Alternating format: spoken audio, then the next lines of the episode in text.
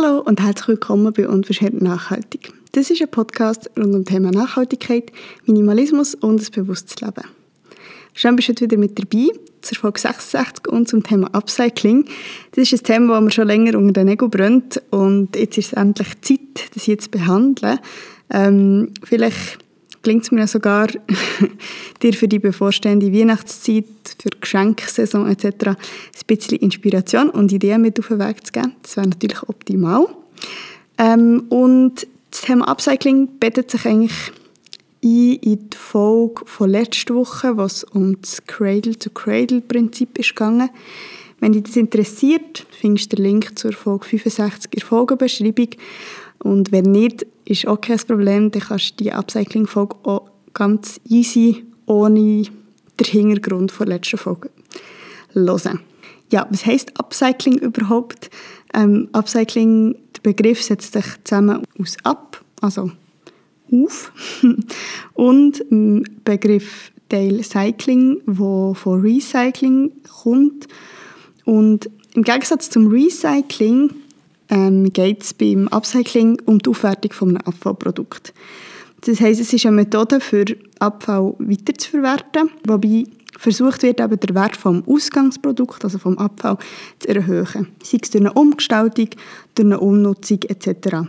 Und Upcycling ist eine Art, ein Gegenentwurf vor Wegwerfgesellschaft. Also aus Abfallprodukten oder alten Sachen werden wieder neue Produkte, schöne Produkte, geschätzte Produkte und wie ich schon gesagt habe, ist Upcycling ohne Teil vom Cradle-to-Cradle-Prinzip, das ich in der letzten Folge vorgestellt habe. Vielleicht noch kurz zur Erklärung, wie sich Upcycling von Recycling abgrenzt.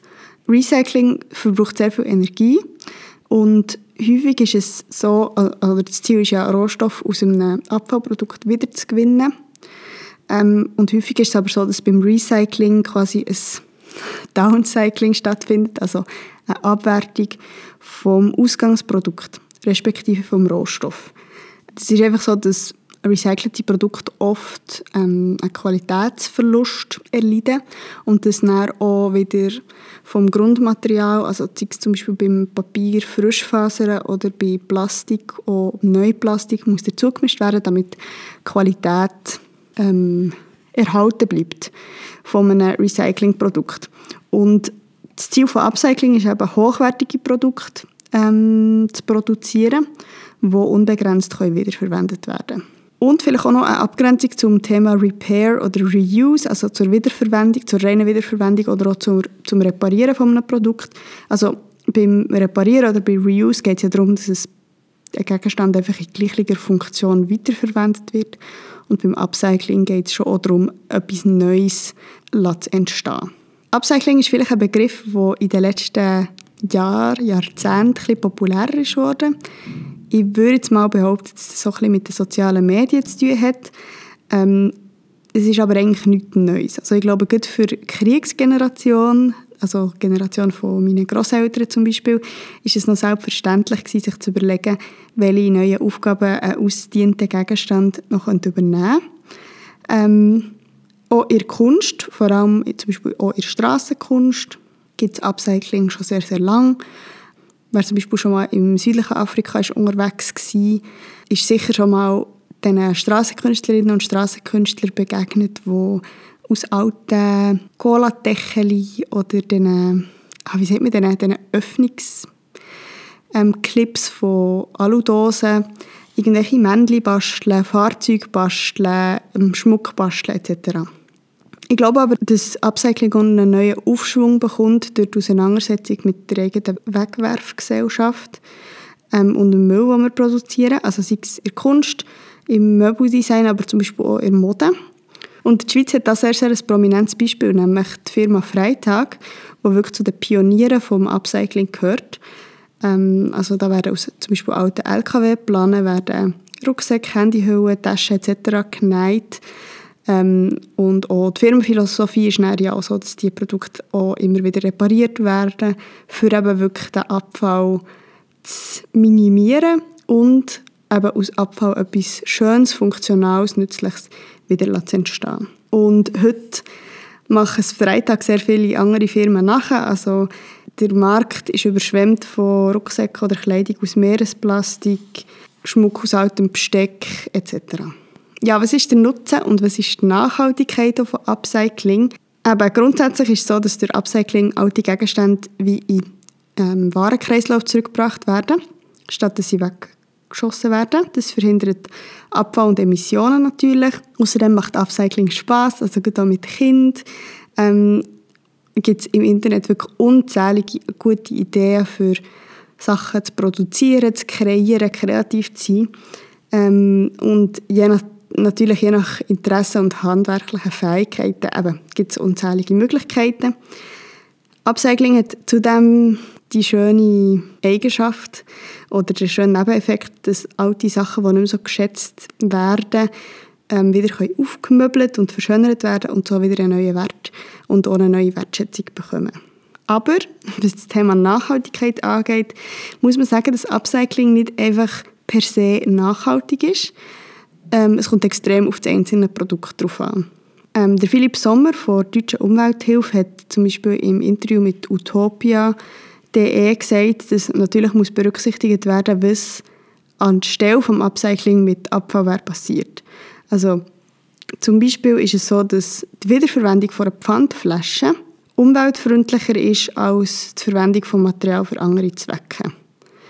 Ähm, das hat echt damit zu tun, dass eine Wiederverwendung von einer Pfandflasche, also wenn eine Flasche genau im, als Gleichungsprodukt wiederverwendet wird, dass das natürlich mit sehr, sehr wenig Emissionen verbunden ist.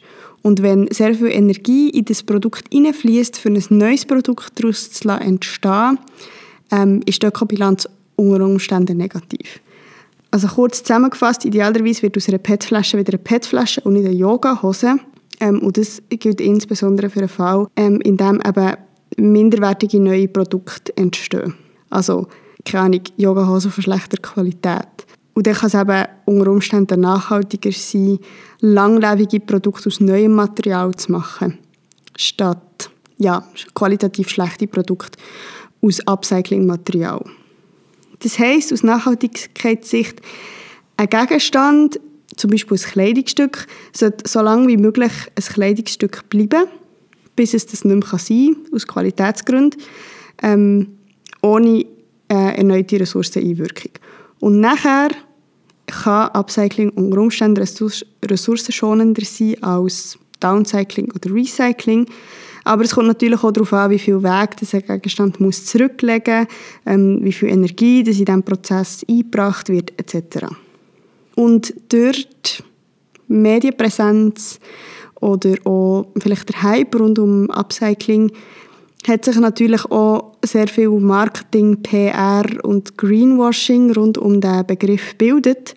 Also es gibt wirklich unzählige Marken unterdessen, die irgendwie Schuhe, Fußballtrikots, Yoga-Kleider oder irgendwelche Swimwear aus sogenanntem Meeresplastik machen und einem das Gefühl geben, dass man mit dem Kauf von diesem Produkt äh, die Welt rettet oder zumindest ein weniger ein schlechtes Gewissen muss haben, wenn man das Produkt kauft.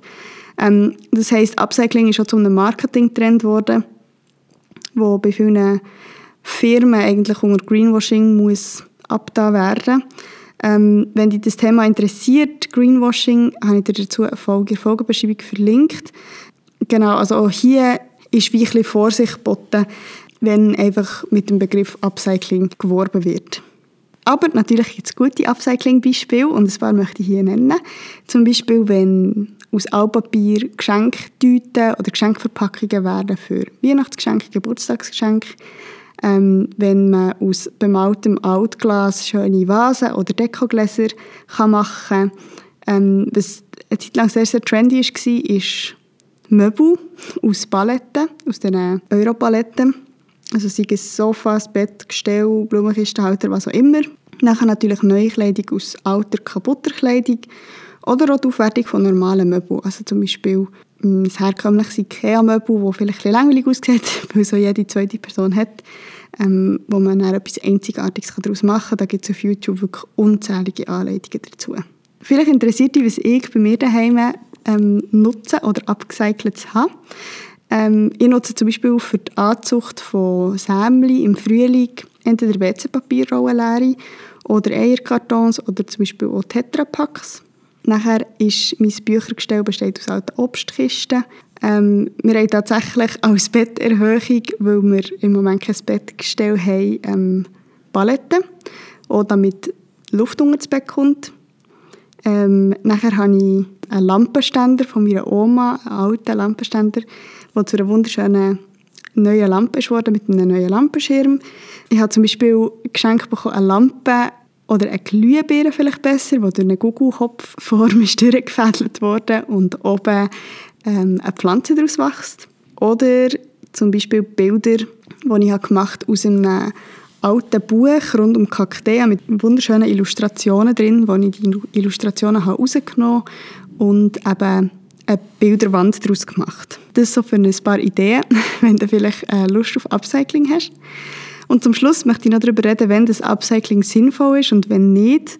Upcycling ist natürlich nur dann sinnvoll, wenn du Zeit und Lust hast dazu. Und wenn du Sachen hast, die sonst in den Müll kommen und gute Ideen, was du daraus machen kannst, ähm, wobei es natürlich auch wichtig ist, dass du diese Sachen am Schluss dann auch wirklich brauchst. Oder dass sie dir Freude bereiten. Ähm, wenn du sowieso etwas brauchst, einen Gegenstand brauchst, kannst du dir überlegen, ob du vielleicht schon etwas besitzt, wo, oder kannst umwandeln kannst, das die gleiche Funktion erfüllt. Oder eben, wenn du etwas hast gesehen hast, das dich inspiriert hat. Dort ist einfach auch wichtig, dass du den Ausgangsgegenstand, den du brauchst, für das Projekt umzusetzen, schon hast oder es ist halt Secondhand findest. Also es macht keinen Sinn, etwas Neues zu kaufen, für ein Upcycling-Projekt daraus zu machen. Und natürlich geht es auch hier nicht darum, aus allen Sossengläsern, die wir haben, ähm, Vasen zu machen, die dann auch niemand braucht.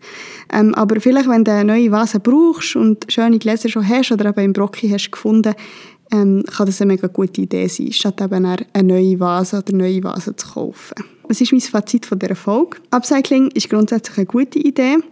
Es muss aber auch hinterfragt werden. Also ist das upgecycelte Produkt schlussendlich wirklich nachhaltiger, als wenn der Gegenstand recycelt wurde?